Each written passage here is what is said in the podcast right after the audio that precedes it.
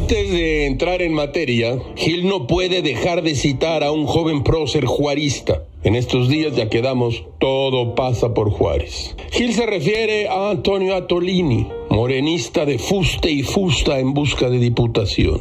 El presidente López Obrador anunció desde Guelatao que la pensión universal para adultos mayores reduce su umbral de beneficiarios de los 68 años a los 65, con lo que habrá más de 10 millones de beneficiarios. No solo eso, sino que para 2024 habrá de ser de seis mil pesos bimestrales lo que se les entregue a estos adultos mayores. En muy poco tiempo, dice Atolini con el dedo, estamos tratando de corregir los vicios de 36 años de neoliberalismo. Por eso necesitamos la mayoría en la Cámara de Diputados, dice Atolini con el dedo, para darle continuidad a la cuarta transformación o la lealtad o la congruencia. Si a esta vulgaridad electorera, gran palabra, no se le puede llamar política clientelar, solo Dios sabe qué lo será. Atolini con el dedo va con muchos, va con otros en la carreta del oportunismo y el presidente en campaña. Señoras y señores, de pie.